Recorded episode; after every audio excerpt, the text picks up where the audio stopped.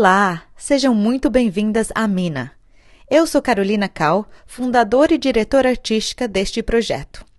Mina é um programa que usa o teatro como ferramenta para o empoderamento feminino. Nesse podcast, batemos um papo com mulheres brasileiras que imigraram e hoje vivem, trabalham e criam redes de afeto em Londres. Em cada episódio, eu converso com uma mulher incrível sobre temas relevantes. E hoje vamos falar sobre autoconhecimento, porque nós, mulheres migrantes, muitas vezes, na correria e ansiedade de fazer as coisas acontecerem em um país estrangeiro, deixamos de refletir sobre nossas ações e a nova sociedade à nossa volta. Muitas vezes também esquecemos de nos cuidar e celebrar nossas pequenas e grandes vitórias. E para conversar sobre o tema, temos a linda, maravilhosa terapeuta holística e numeróloga Márcia Pio. Se apresente, por favor. Meu nome é Márcia Pio, sou brasileira, 57 anos, mãe de uma garota de 25, que eu chamo de garota, né, mas já é uma mulher de 25. Sou paulista. Uh, minha primeira carreira sou funcionária, fui funcionária pública em Santos, vim de Santos Estou aqui em Londres desde 2007. Se você perguntasse para mim, mas Márcio, o que, que fez você tomar essa ideia, ter essa, tomar essa atitude tão radical? Afinal, eu tinha um emprego fixo, uh, funcionária pública, meu salário bonitinho, eu tinha acabado de quitar meu apartamento, né? Uma glória a Deus, você mulher, vamos falar agora com relação a Brasil, você mulher, é, na época eu tinha, quando eu quitei meu apartamento, eu estava com 43, é, 43 anos. Você tem uma casa, quantos pais de família no Brasil sonham em ter uma casa própria e não tem? Eu já naquela idade já tinha minha casa, eu era o pai e mãe da minha filha desde que ela tinha 4 anos de idade. Ela já estava com 11 anos, então eu estava com aquilo, a vida estabilizada. E nessa idade, era só mais 10 anos, eu estaria me aposentando nova, tranquila. Não vou mentir para você que eu não tinha um bom salário, porque eu tinha sim. Então, não foi por motivo financeiro que eu vir para cá. Então, era uma transformação que meus amigos até hoje me chamavam de louca. Como que eu jogo tanta estabilidade e certeza por uma incerteza e uma instabilidade, que é você vir para outro país, numa língua totalmente diferente da sua, costumes e tudo, né? Eu não sabia o que eu ia encontrar aqui mas não me pergunte, eu tive assim uma empatia monstruosa quando eu cheguei aqui em Londres. Eu falei, uau, olha, não sei como, mas eu, eu volto para casa. Quando eu desço aqui no Heathrow, eu, eu tô em casa, eu me sinto em casa. Eu vou pro, pro Guarulhos, eu tô visitando alguém. Eu volto para cá, eu cheguei em casa, eu me sinto daqui falando desse início, você falou, disse que deixou uma vida muito estável, né, no Brasil e veio para cá sem saber o que estava te trazendo aqui, mas aberta para o novo, né? Então, o que, que você encontrou aqui de diferente do Brasil? O que, que fez você não desistir? Porque a gente sabe que o processo imigratório é um processo muito difícil, traumático muitas vezes, né? Então, o que te fez ficar e não voltar? bom, como as pessoas não vão ver, eu sou uma mulher afrodescendente, eu sou negra. E no nosso país, é, por mais que eu não goste e não queira aqui ficar levantando bandeira de racismo, uh, nada disso, é, a gente sente, eu, eu, por ter uma condição financeira um pouco melhor, meus pais terem podido me colocar em escola particular, eu fiz cultura inglesa, é, a gente sempre morou em bairros bons, então a maioria dos meus amigos eram brancos, né? Eu fiz duas faculdades. A minha, eu, na minha primeira faculdade, eu tinha 17 para 18 anos, eu fiz administração de empresa na Lusíada. Se você contasse, acho que negros mesmo, nós éramos em dois, três. Então, a maioria dos meus amigos, é, todos, o bairro que eu morava era de brancos. Então, eu nunca, nunca notei muito é, é, essa coisa do racismo. Eu, eu, eu esqueci, eu, eu não notava tom da minha pele. Mas quando você vai crescendo, aí você vai notando sutilmente que sempre na mulher negra você tem que, para você provar a sua capacidade, você tem que estar sempre além do, fazer um pouquinho a mais. Só que eu sempre fui muito, desculpa a expressão, né? Muito bocuda, muito distraída, aquilo que eu não quero ver, eu não vejo. Então, eu passei a minha vida que eu vesti o que eu queria, eu sempre fui uma mulher uma pessoa muito irreverente, eu sempre usei roupas indianas. A minha mãe sempre cuidou do nosso cabelo. Então, eu, eu, uma hora eu tava de cabelo black, outra hora eu tava de cabelo alisado, uma hora eu tava de cabelo curto, outra hora eu tava de cabelo comprido, eu fiz permanente, eu punha alongamento. Nossa, eu pus alongamento, eu fui loira, mesmo naquela época, e mesmo numa cidade de Santos pequena, dentro do fórum, eu fazia o que eu queria. Usava as roupas que eu queria, as cores que eu queria e tudo. Mas a gente sempre sente. Eu, eu, eu pressentia, mas não queria sentir. Mas sempre tem aqueles olhares, né? Meio atravessados para a gente. O que eu amei aqui foi que quando eu pisei aqui em 2006 de férias, eu nunca tinha visto tanto negro junto. Eu pirei de ver a, as pessoas andando do jeito que queriam. Falei, nossa, aquilo eu me senti em casa. Aí eu notei a diferença. Só morando aqui é que eu notei algumas coisas que me aconteceram no meu próprio país que eu não tinha levado em consideração. Você entendeu o racismo estrutural, né? Que é. eu, entendeu a falácia da, da democracia racial no Brasil, que a gente não vê cor, mas como você é, estudou em escolas é, particulares, não tinham pessoas negras, né? Então, o, a mentira que é, é essa democracia racial que foi, que foi implantada, foi inventada no Brasil. E me conta, nesse processo, né, quando você disse que, que já passou por, é, é, por divórcios, a sua experiência como mulher negra numa sociedade branca, é, a sua mudança para Londres, é, a maternidade, né, tu, você passou por muitos processos, né, até o ponto que a gente está da história agora. Então, nesse processo, qual, é, eu acredito que você precisa muito estar é, tá consciente, se conhecer, saber quem você é, para então seguir em frente com os passos mais firmes, porque senão a gente patina, desiste. Então, assim, qual foi o seu processo de se autoconhecer? A minha mudança se deu lá atrás, em 1998, quando uma colega de trabalho ela estava estudando numerologia.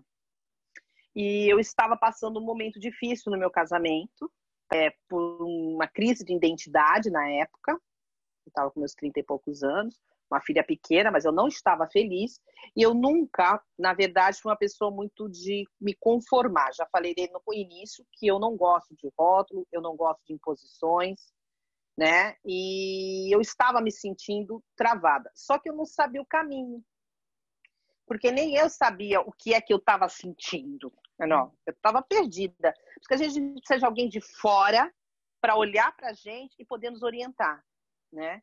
E nessa ocasião, a Mara estava fazendo esse curso de numerologia. Falei, é, tá, então tô, vamos, vamos nessa. Eu quero, eu quero aprender. Ela falou, deixa eu fazer teu mapa.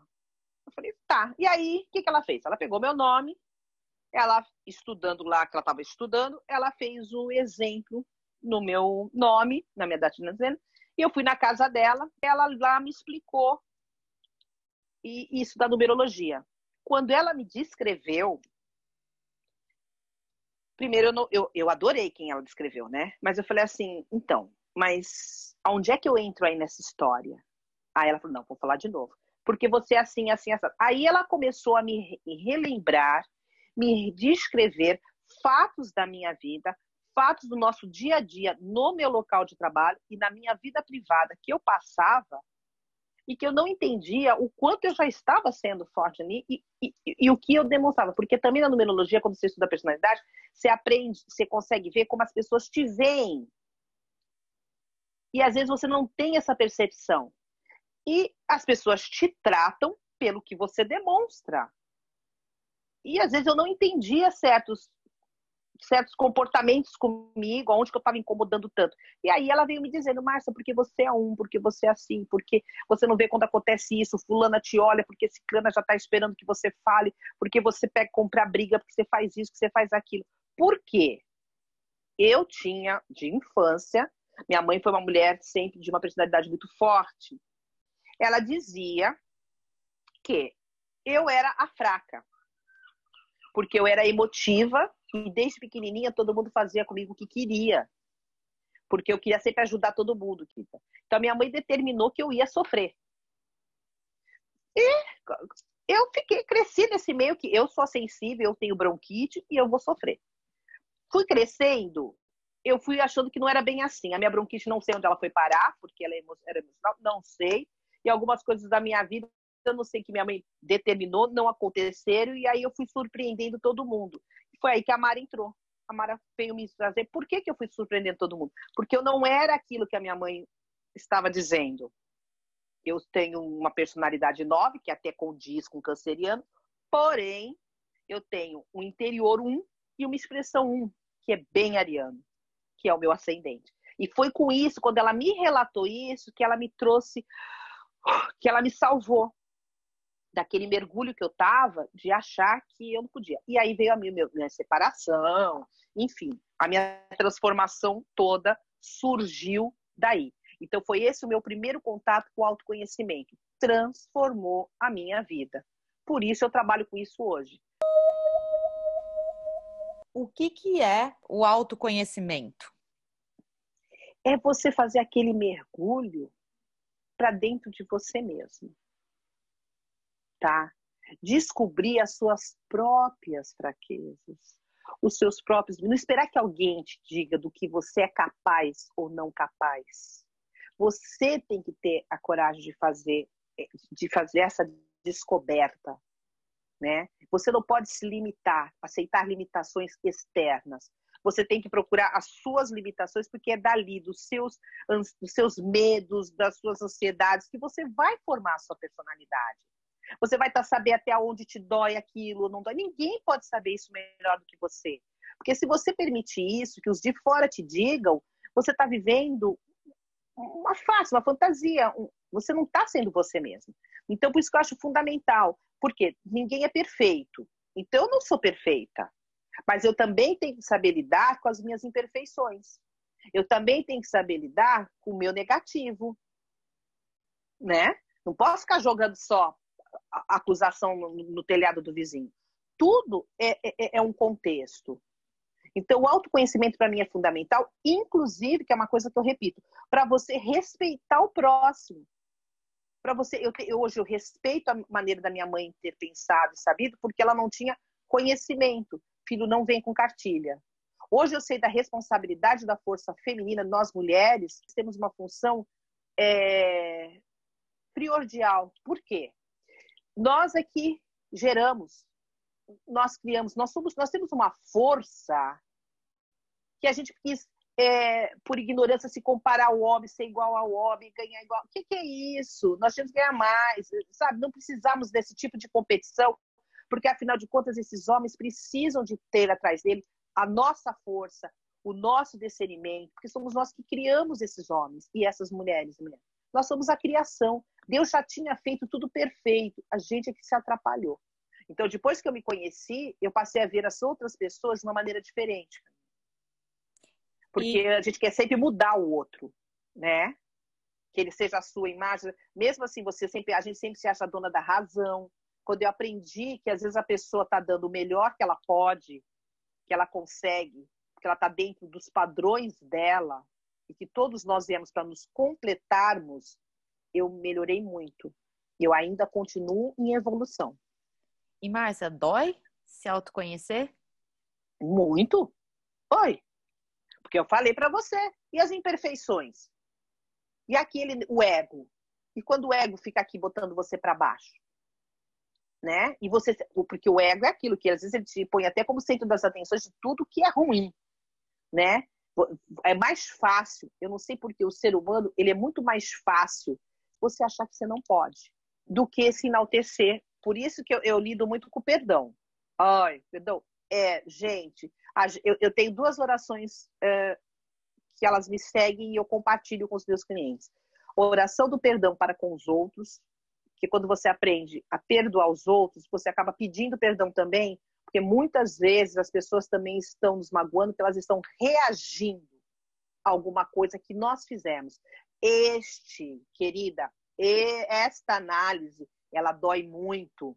Por isso que tem muita gente que não consegue. Eu só peço para fazer em 21 dias de oração. A pessoa não consegue. Por quê? Naquilo que você põe naquela posição, que você está acusando os outros, quando você vai fazer a oração do perdão e você começa a fazer pressão com gosto, você percebe que você deu o primeiro tapa. Muitas vezes você deu a, a munição para aquilo acontecer. E aí dói. Porque você estava até então naquela posição de acusar. Da, da, da vítima. Aí você vê que às vezes você é tão agós quanto o seu, a pessoa que você está acusando. Então dói sim, mas se você não passar por esse processo, você não evolui. Chega no final da oração, você está pedindo é perdão. Você começa perdoando, você está pedindo perdão. E a outra oração é perdoar a si próprio.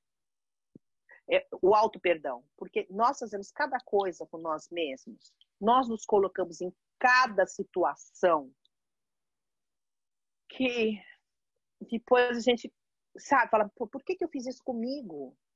Os relacionamentos abusivos, os complexos de inferioridade, as desistências, os altos flagelos, como a gente se destrói, a autodestruição.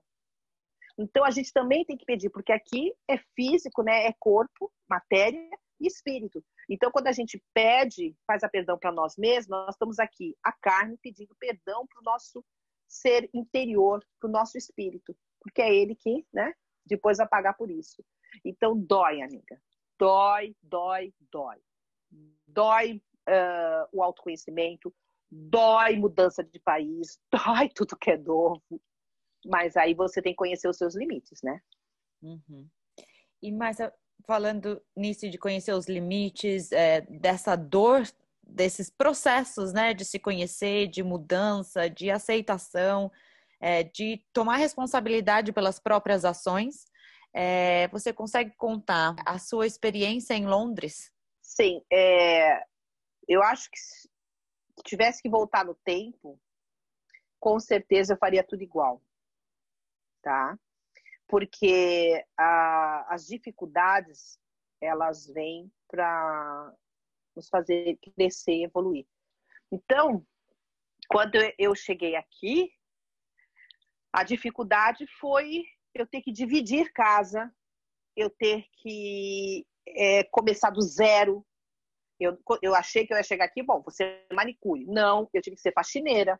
Eu era uma pessoa que eu lavava só as minhas peças íntimas do banheiro, o resto era alguém lavava para mim. Então eu tive que aprender a limpar a privada, conhecer produtos químicos. Foi a melhor sandália da humildade que eu vesti na minha vida, porque eu acredito que eu era até meio snob. E ali eu aprendi, ajoelhada ali, quando a vez que eu tinha que estar limpando ali uma privada, eu ficava pensando tudo que eu tinha deixado para trás e por que que eu estava ali. Por que que eu estava fazendo aquele trabalho? E aí falava, eu lembrava do meu pai seja o que for que você faça na sua vida, você faça o seu melhor. Então eu vim para Londres, eu comecei do zero e hoje eu cheguei onde eu cheguei. Eu criei a minha filha, tá? Foi muitos altos e baixos, não é tudo que é rosas, mas cada espinho ele me fez valer a pena, porque cada conquista que eu tinha, ela era de um valor absurdo. Eu que tinha nojo de gordura, Cheguei a ser uma das pessoas que eu mais ganhava limpando fogão. Eu não saía da minha casa por menos de 50 libras a hora, acreditem em vocês. Eu saía para limpar fogão. Eu acho que é isso que a gente tem que, que levar em consideração de tudo que a gente faz. É as lições da, do percalço, do caminho. Valorizar a sua trajetória. Hum, né? Pelo menos é o meu ponto de vista. Não é fácil. Gente, é, a todos vocês que me estão, vão me ouvir, né? O meu recado para vocês é que vocês sejam mais verdadeiras e sinceras consigo mesmas que vocês possam. Não coloque ninguém à frente de vocês. Nunca. A força está dentro de você. Eu digo que eu sou forte, eu consigo, eu tenho fé, eu nunca estou só. E eu vou bater nessa técnica. Então, eu precisava de, de mim. Então, como eu celebro isso? Eu celebro isso todas as manhãs, Carol. Quando eu abro o olho, quando eu assim, eu, eu acordei, eu nem abri o olho ainda, eu já falo gratidão. Porque eu sei que eu tô viva. É mais um dia. Eu, eu sou muito grata. Tá? Eu respiro. Eu tenho dor no pé, eu tenho, tem dias que eu não tô muito legal, mas aí eu olho e falo, não, para lá. Porque eu vou lavar o rosto, eu começo já a conversar comigo mesma. Então, eu tenho práticas de coisas que aquilo que eu passo, os outros, eu vou praticando. Então, eu sempre celebro com gratidão. O ano passado, isso é rapidinho, o ano passado, em 2019, é, houve uma premiação, né, de uma revista eletrônica aqui de, de, de Londres, e era Woman World. Do Guia Londres, né? Nada. É, do Guia Londres. E, nossa, eu fui indicada. Aí eu falei assim, ah, eu fui indicada e estava lá na categoria de terapeuta holística, que é o que eu sou agora. E aí, você sabe por que, que eu fiquei feliz com a indicação? Por causa do título. Olha que coisa louca. Não era por causa da terapeuta, mas que estava escrito lá. É, Woman World, né? Mulher, a premiação da mulher. Olha, eu, eu venci, né? Diga-se de passagem, ganhei o primeiro lugar da minha categoria, mas nem que eu tivesse ganho o terceiro. Mas eu achei que aquele prêmio ele era tão meu, pela minha trajetória aqui, que eu me dei aquele prêmio. Junto com as pessoas que votaram em mim, lógico. Mas aquele prêmio era meu, porque eu, eu, eu sei como eu cheguei aqui. Fez valer a pena toda a minha trajetória. Então é assim, a gente tem que ter é, a consciência tranquila pôr a cabecinha no travesseiro. Você não é perfeita, eu não sou perfeita, é, é, eu tenho meus altos e baixos, é, eu às vezes ofendo as pessoas, eu, eu, eu posso mentir, eu posso ter inveja, eu posso ter tudo. Só que eu me arrependo, eu volto atrás, e quando eu vejo que o negócio está indo descambando para o lado negativo, eu pá! O que, que é isso, Marcos? Onde é que você está indo? Então é você ter essa intimidade com você mesma. Então é assim que eu me recarrego, com a intimidade comigo mesma e nunca esquecendo o caminho que eu já trilhei. Deixando portas abertas. Quem não está mais na minha vida é porque não tinha que estar. Acho que tudo tem ciclo. Uns saem, outros entram, uns permanecem, outros não. E ir tirando de cada coisa uma experiência. E sabendo, né? minha filha, que depois do, da noite vem o dia de novo, depois da chuva vem a mudança, e assim a gente vai levando. Mas nunca procurando, eu não procuro a perfeição, tá, não? Eu procuro a evolução. Porque perfeita eu não sou, e a gente não consegue agradar todo mundo. Também já não penso mais em querer agradar todo mundo. Porque é uma coisa que a gente não consegue. E assim, querida, que cá estou eu. Uau, maravilhosa. Com 57 anos. Eu acho muito bonito ver, ver a força, sabe, da mulher e ver a sua força e, e me reconheço muitas vezes, né, é, em você, no que você fala e tantas vezes que a gente pensa em desistir, que a gente acha que não é capaz. Então, ver você contando a sua história e te ver tão maravilhosa como você é agora é, é emociona. Então, é, eu quero agradecer demais é, é, o seu tempo, é, por você compartilhar a sua história, que eu tenho certeza que vai inspirar tantas outras mulheres. Muito obrigada. Obrigada a você, querida. Um super beijo e até a próxima. Até a próxima. E se você quer saber mais sobre nossos projetos, siga Mina Migrants in Action no Instagram, Twitter e Facebook. Juntas somos mais fortes. A música que você escuta aqui é de Alba Cabral, gravada pela banda Tom Z.